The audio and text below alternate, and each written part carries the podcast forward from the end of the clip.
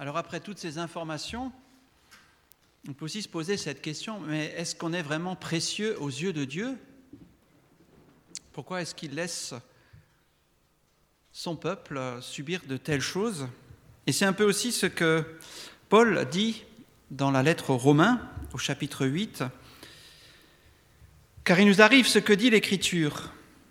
À cause de toi, Seigneur, nous sommes exposés à la mort à longueur de jour. On nous considère comme des moutons désignés à l'abattoir. À cause de toi. Parce que les gens rejettent Dieu, ils vont aussi rejeter ceux qui sont enfants de Dieu. Mais dans Romains 8, nous lisons immédiatement après, mais dans tout cela, nous sommes bien plus que vainqueurs par celui qui nous a aimés. Oui, j'en ai l'absolue certitude. Ni la mort, ni la vie, ni les anges, ni les dominations, on pourrait rajouter ni les castes, ni le présent, ni l'avenir, ni les puissances, ni ce qui est en haut, ni ce qui est en bas, ni aucune autre créature, rien ne pourra nous arracher à l'amour que Dieu nous a témoigné en Jésus-Christ, notre Seigneur. Ce qui reste le plus fort de tout, c'est l'amour de Dieu. Et aussi ce matin, j'aimerais vous partager ce que cet amour a comme projet pour nous, les croyants. Je vous invite à lire un texte qui se trouve dans 1 Pierre, au premier chapitre. Je prends ma Bible.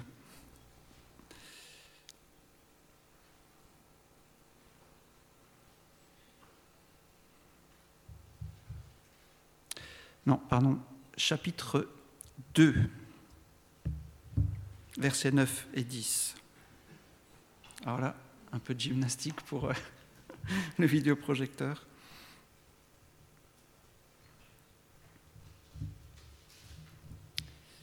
Un Pierre, chapitre 2, versets 9 et 10,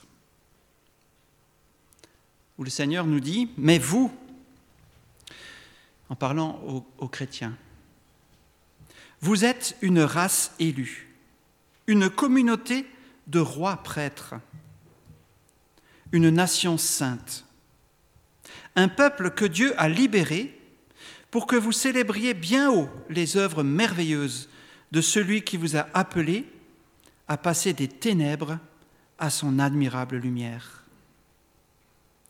Car vous qui autrefois n'étiez pas son peuple, vous êtes maintenant le peuple de Dieu. Vous qui n'étiez pas au bénéfice de la grâce de Dieu, vous êtes à présent l'objet de sa grâce. Pierre utilise ici quatre fois un terme qui ressemble à ce que nous on appelle le peuple, mais qui a chaque fois un sens différent. Et j'aime bien cette traduction du semeur qui essaie de s'appliquer à redonner les quatre termes. Le premier, vous êtes une race élue. Et le mot qui est utilisé, qui est traduit ici par race, c'est génos, le même qu'on a dans génétique. C'est-à-dire que nous sommes issus du sang de quelqu'un, hein, ce qu'on appelle le sang ou les gènes. Ici, nous sommes nés du Christ, nous sommes nés de Dieu. Comme Jésus a dit, il vous faut naître de nouveau, sinon vous ne pouvez pas rentrer dans le royaume de Dieu. Oui, vous êtes une race élue, je vous ai choisi, je vous ai fait naître.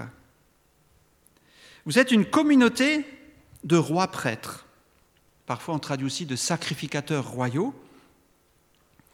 Une communauté, c'est des gens qui vivent ensemble, qui travaillent ensemble pour servir Dieu. Une nation sainte. Ici aussi, le mot que l'apôtre utilise, l'apôtre Pierre, c'est ethnos, qu'on connaît hein, dans le mot ethnique ce sont des gens qui ont les mêmes coutumes, la même langue. Nous avons ici hein, encore euh, une image des chrétiens qui vivent selon l'enseignement du Seigneur Jésus. Ces gens sont mis à part pour Dieu, sont saints. Et puis, le dernier terme, c'est un peuple libéré. C'est un peu l'image d'une grande multitude, comme des troupeaux qu'on rassemble. Ces troupeaux ont été libérés, ont été arrachés au diable, à la mort, et ont été ramenés à la liberté. C'est génial, hein? Quand on voit que, parce qu'on est chrétien, on est jeté dehors de certains pays, considérés comme des rebuts. Ici, on se rend compte que pour Dieu, nous sommes précieux. Nous sommes une race élue, une communauté de rois prêtres, une nation sainte, un peuple libéré. Et en lisant tout ce chapitre 1 de pardon, tout le chapitre 2 de cette lettre de Pierre, j'ai noté quelques conséquences de ce statut merveilleux des chrétiens. J'aimerais ce matin vous partager ces conséquences. La première, la première conséquence de ce statut merveilleux du chrétien, c'est qu'il est appelé à devenir saint. Devenir saint, c'est un, un, mot qui est vraiment mal compris aujourd'hui. À l'origine, il veut dire pur. Pur pour Dieu devenir pur pour Dieu. Et il y a deux mouvements dans cette idée de devenir pur. D'un côté, se détourner du mal, et de l'autre, se rapprocher de Dieu. Et je vais vous, lire quatre euh, extraits de cette lettre de, de Pierre, chapitre 2 de 1 Pierre. Au premier verset, il dit, Débarrassez-vous donc de toute méchanceté, de toute ruse, de l'hypocrisie, l'envie et toute médisance. On a ici un premier mouvement, enlever les, mauvaises choses. Et là, j'étais étonné. Les mauvaises choses dont il parle, c'est que des problèmes relationnels. Hein, il ne parle pas, euh, je sais pas, d'alcoolisme, d'amour de l'argent, non, il parle de problèmes relationnels. Hein, on va retrouver la médisance, la ruse, la méchanceté, l'hypocrisie. Alors l'hypocrisie, c'est un terme qui signifie le masque. Hein, on met le beau masque. Oui, bonjour. Et puis à l'intérieur, ça ne correspond pas du tout à l'image donnée à l'extérieur. Débarrassez-vous de tout cela. Deuxième mouvement, versets 4 et 5, Approchez-vous de Christ, la pierre vivante, et vous-même laissez-vous édifier pour former une maison spirituelle. Ici, nous sommes invités à construire de nouvelles relations en nous appuyant sur Jésus-Christ. Au verset 11, Abstenez-vous des désirs de votre nature propre qui font la guerre à l'âme. Cette fois-ci, on parle des pulsions, des addictions, hein, des choses qui nous tiennent dans le péché. D'ailleurs, Jésus disait, si c'est ton pied qui te fait chuter dans le péché, ben, il vaut mieux couper ton pied hein, et rentrer boiteux dans le ciel que d'aller euh, avec tes deux pieds en enfer. Hein, Jésus était très très clair. Il y a des choses qu'il faut couper dans notre vie, qu'il faut se séparer. Et au verset 21, Christ aussi a souffert pour nous, vous laissant un exemple, afin que vous suiviez ses traces. Voilà encore une fois le deuxième mouvement, après s'être séparé de ce qui est mauvais, suivre le Christ, suivre ses traces. J'ai expliqué à ma fille l'autre jour que on peut, quand on est devant un choix, se poser cette question que ferait Jésus à ma place? Que ferait Jésus à ma place? Et en réfléchissant à ce que ferait Jésus, ça nous aide à, trouver la chose à faire. Alors certains vont me dire, euh, mais c'est quoi ce que tu es en train de nous prêcher là? C'est de l'autosuggestion. Il hein, euh, faut que j'arrête de faire des mauvaises choses, il faut que je fasse des bonnes choses, et en se le répétant, en essayant de s'imaginer, on va finir par le devenir. Eh bien, heureusement, il y a le verset 24. Alors, on va l'afficher.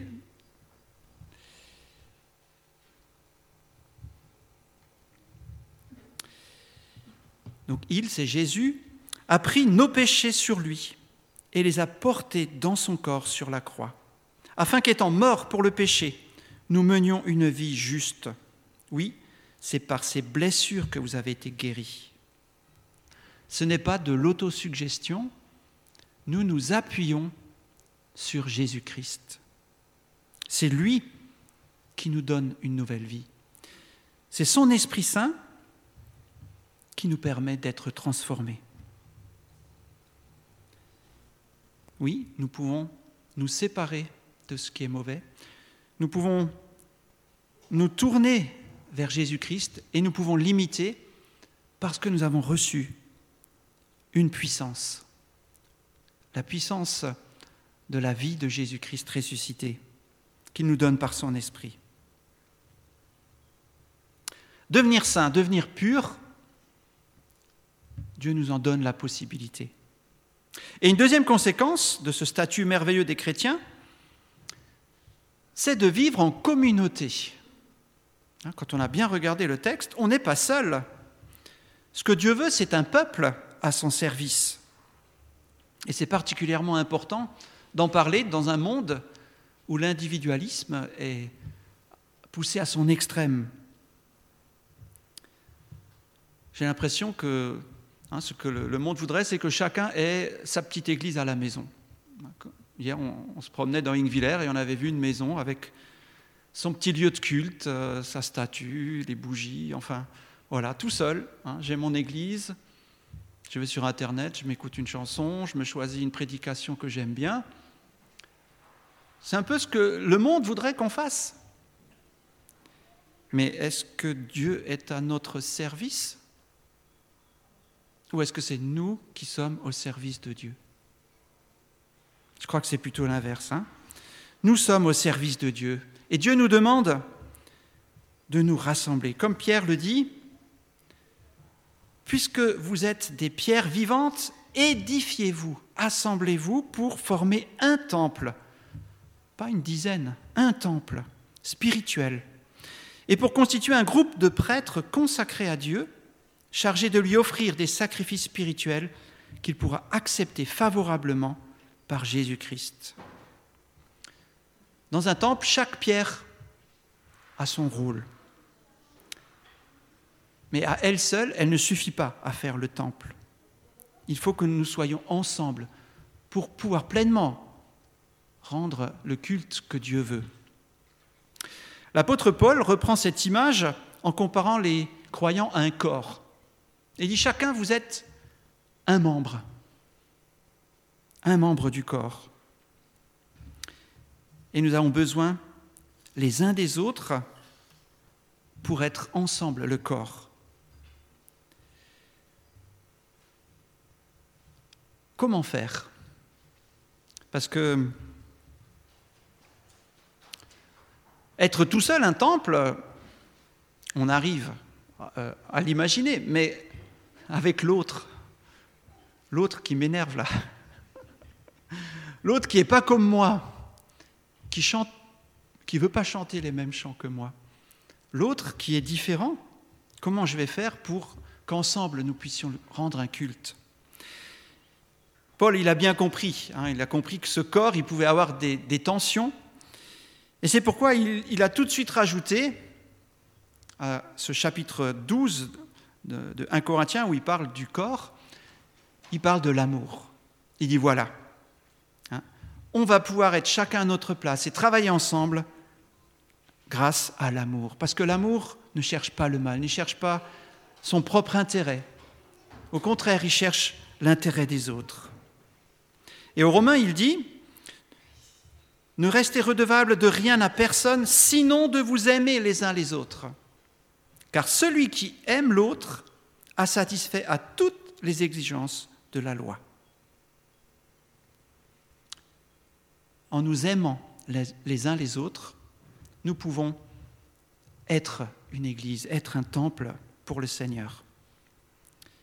Et des fois, il faut prier. Il faut le dire, Seigneur, donne-moi de l'amour pour telle personne. hein, parce que j'y arrive pas. Et Dieu fait ce miracle.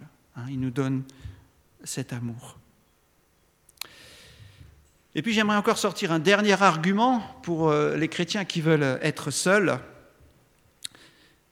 C'est dans 1 Jean 4, versets 20 et 21, où Jean dit, Si quelqu'un prétend aimer Dieu tout en détestant son frère, c'est un menteur. Car s'il n'aime pas son frère qu'il voit, il ne peut pas aimer Dieu qu'il ne voit pas. D'ailleurs, le Christ lui-même nous a donné ce commandement, que celui qui aime Dieu aime aussi son frère. Que celui qui dit qu'il aime Dieu doit aussi aimer son frère. Hein, donc je crois que c'est vraiment un appel, un ordre du Seigneur. Il ne veut pas qu'on lui rende des petits cultes comme ça dispersés, hein, chacun pour soi. Bien sûr, dans le culte personnel, c'est pas ça que je critique, hein, loin de là. Mais ensemble, retrouvons-nous pour être ce qu'il veut un temple, un peuple, une race élue. Et puis la troisième conséquence du statut merveilleux du chrétien, c'est de servir Dieu. Et oui, il est dit que nous sommes une communauté de rois prêtres. On traduit aussi par sacrificateurs. Hein, prêtre et sacrificateur, c'est le même mot. Des prêtres consacrés à Dieu chargé de lui offrir des sacrifices spirituels qu'il va accepter favorablement, il est bien dit, par Jésus-Christ. Hein, on ne retourne pas ici à nos efforts. Ah, je vais faire quelque chose pour Dieu, et Dieu va être content parce que je me donne de la peine pour le faire. Hein, vous pouvez arrêter, ça ne sert à rien du tout. Dieu est déjà content parce que Jésus l'a fait. Et nous, nous avons juste à lui apporter notre reconnaissance. Oui, c'est Jésus qui a offert son sang, sa vie, une fois pour toutes, pour notre pardon, pour notre accès auprès du Père. Hein, nous trouvons ça qui est développé dans Hébreu, tout particulièrement au chapitre 10. Donc si le sang de Jésus suffit une fois pour toutes, de quel sacrifice est-ce qu'on parle? Nous avons des exemples des missions données aux sacrificateurs dans l'Ancien Testament. Et je pense qu'on peut les reprendre aussi pour comprendre les missions que nous avons avec le Seigneur. Leur mission, c'était de représenter le peuple devant Dieu, de faire les intermédiaires entre les non-croyants et Dieu à cause de ce que Jésus a fait. Donc si vous avez bien compris, dans l'Église, il n'y a pas un prêtre et des, fidèles dans l'Église, il n'y a que des prêtres. Il n'y a aucun fidèle.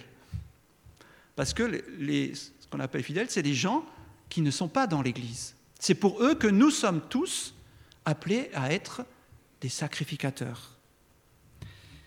À l'exemple de Jésus, hein, qui prie pour les gens qui viennent l'arrêter, qui viennent pour le crucifier, il dit Père, pardonne-leur, ils ne savent pas ce qu'ils font. Nous aussi, nous sommes appelés à prier pour les autres. Dans 1 Timothée 2, il nous est dit, priez pour tous les hommes, pour les autorités, pour que nous puissions vivre une vie tranquille, pas seulement, pour que nous puissions vivre notre foi et la montrer, mais aussi parce que Dieu veut que tous les hommes soient sauvés et parviennent à la connaissance de la vérité. Donc notre travail, à nous tous, c'est de prier. Le sacrificateur devait aussi bénir. Hein, on le voit dans Lévitique 9, quand les sacrificateurs ont offert à Aaron et ses fils le tout premier sacrifice, ils bénissent le peuple. Ils bénissent le peuple parce que le péché est effacé, ici symboliquement par le sacrifice, et la bénédiction de Dieu est maintenant possible. Eh bien, nous aussi, à cause de Jésus, nous pouvons bénir les gens bénir et ne pas maudire, même bénir ceux qui nous persécutent, nous est-il dit. Nous sommes aussi, comme le sacrificateur, des gens qui apportent du parfum devant Dieu. Dans Apocalypse 5, il nous est dit que ce parfum, ce sont les prières des croyants. Mais c'est aussi leur vie, la vie du chrétien qui transpire celle de Jésus. C'est ce qui nous est dit dans Corinthiens, où nous sommes une odeur, une odeur pour les gens, soit une odeur de vie qui mène à la vie, mais parfois aussi une odeur de mort, parce qu'ils se rendent compte qu'ils désobéissent à Dieu en voyant notre vie. Et ils nous en veulent, hein, ils sont fâchés, parce qu'ils se rendent compte de leur état. Nous sommes des sacrificateurs appelés à prier. Pour exemple, quand j'étais étudiant, il y a une amie qui arrive, qui venait au groupe biblique où nous étions, avec sa copine, Anastasie. Et Anastasie était dans tous ses états, parce qu'elle devait repasser pour la xème fois son permis de conduire, et elle n'y arrivait pas. Déjà, quand je la voyais euh, la veille euh, complètement désespérée, je me dis, bon, effectivement, euh, c'est encore une fois raté. Mais je lui ai dit, écoute, je, peux prier pour toi, si tu veux, et demander à Dieu de t'aider. elle a dit, ok, vas-y. Et donc j'ai prié pour elle, j'ai demandé simplement au Seigneur Jésus de l'aider à garder son calme et à, et à rouler comme elle l'a appris. Et le lendemain, elle l'a réussi. Et ça l'a touchée. Elle s'est rendue compte que Dieu, Dieu entend. Dieu entend les prières. Un autre travail du sacrificateur, c'était d'apporter les sacrifices. Alors celui de Jésus a enlevé tout ce qui était péché. Il nous reste maintenant le sacrifice d'action de grâce, la reconnaissance. Dans Hébreu 13, il nous est dit, c'est le fruit de lèvres qui confessent publiquement son nom. Ça, c'est un sacrifice de louange. Jésus aussi nous parle d'adoration en esprit et en vérité. C'est ça que le Père recherche. Une adoration qui vient de l'Esprit de Dieu. Une reconnaissance. Cette reconnaissance nous pousse aussi à offrir notre corps en sacrifice spirituel. C'est ce que nous trouvons dans Romains 12, où il nous est dit, je vous invite donc, frères, à cause de cette immense bonté de Dieu, à lui offrir votre corps comme un sacrifice vivant, saint et qui plaise à Dieu. Ce sera là, de votre part, un culte spirituel. Oui, Dieu veut que notre corps lui appartienne. Il nous est d'ailleurs dit hein, dans Corinthiens que notre corps, c'est le temple du Saint-Esprit. Est-ce qu'on peut faire des tags, des gribouillages sur le temple du Saint-Esprit? On peut, hein, mais c'est pas à cela qu'il est appelé, ce temple. Il est appelé à glorifier Dieu. Et puis, il nous a aussi parlé d'un sacrifice spirituel par la bienfaisance et l'entraide. Hein, c'est dans Hébreu 13, verset 6. N'oubliez pas de faire le bien et de vous entraider, car c'est à de tels sacrifices que Dieu prend plaisir. Tous ces sacrifices dont il est parlé dans le Nouveau Testament sont des sacrifices de reconnaissance. Oui, merci Seigneur. Merci parce que je suis sauvé. Je fais partie de ce peuple. Je suis sacrificateur et roi pour toi. Alors je veux servir d'intermédiaire pour ceux qui ne te connaissent pas, prier pour eux. Je veux aussi t'adorer, t'offrir mon corps, offrir des biens, aider. Une dernière fonction du sacrificateur,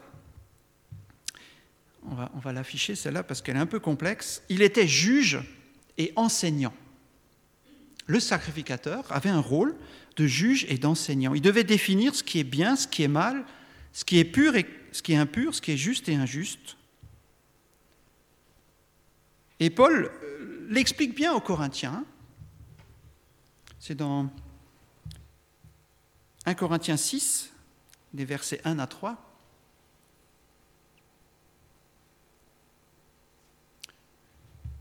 Lorsque l'un de vous différend avec un frère, comment ose-t-il le citer en justice devant les juges incroyants au lieu de recourir à l'arbitrage de ceux qui appartiennent à Dieu? Ignorez-vous que ceux-ci auront un jour à juger le monde? Si donc vous êtes destinés à, à être les juges du monde, seriez-vous incapables de vous prononcer sur des questions bien moins importantes? Ne savez-vous pas que nous jugerons même les anges? Et nous serions incompétents pour les affaires de la vie présente. Oh. On le cache souvent ce verset, hein. On ne veut pas que les autres se mêlent de notre vie. Mais pourtant, est-ce que ça ne serait pas une solution que Dieu a donnée depuis longtemps hein, De laisser ceux qui aiment le Seigneur, ceux qui le suivent, les laisser se mêler de notre vie, pour nous aider à discerner ce qui est bien, ce qui est mal, ce qu'il faut faire. Dans Malachie 2, au verset 7, il nous est dit, car le prêtre doit s'attacher à enseigner la connaissance. C'est vers lui que l'on vient pour recevoir l'enseignement. Il est le messager du Seigneur des armées célestes. Je ne parle pas pour moi qui suis ici, je parle pour nous tous qui sommes sacrificateurs pour Dieu. Dieu nous confie aussi un rôle d'enseignant, pas forcément de prédicateur, mais nous sommes des enseignants pour ceux qui nous entourent. Nous avons à dire ce que nous pensons, ce que Dieu pense, ce que la Bible dit. Ce que la Bible dit, tout simplement. Hein, Jésus, lui, il nous dit de faire ça. Eh ben, en faisant cela, nous sommes en train de dire ce qui est juste, nous sommes en train d'enseigner. Et c'est un rôle que Dieu nous confie, d'être ses témoins. Voilà, peut-être quelques applications. Devenir pur pour Dieu, c'est par la foi. En croyant que Jésus-Christ a pris nos péchés et que nous sommes morts avec lui, que nous pouvons aller de l'avant. Nous pouvons nous appuyer sur le Saint-Esprit. Le Saint-Esprit nous donnera la force. Il nous donne la force de faire ce que Dieu veut. Vivre en communauté. Alors, c'est OK pour vous tous qui êtes là, vous l'avez compris. Alors, c'est peut-être pour ceux qui nous écoutent sur Internet. Mais pour chacun de nous, est-ce que nous sommes à la bonne place? Nous sommes une brique, mais est-ce que nous avons pris notre place dans l'Église?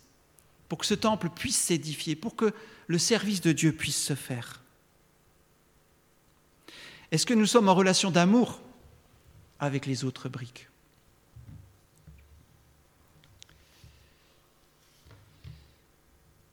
Et puis peut-être aussi, pour être pratique, est-ce que nous sommes au service des autres, de ceux qui ne croient pas, pour être entre eux et Dieu, des intermédiaires, des prêtres? Soyons prêts à prier avec chacune de nos rencontres. Apprenons aussi à bénir les gens. Hein, en voiture, hop, que de poisson, ça fuse.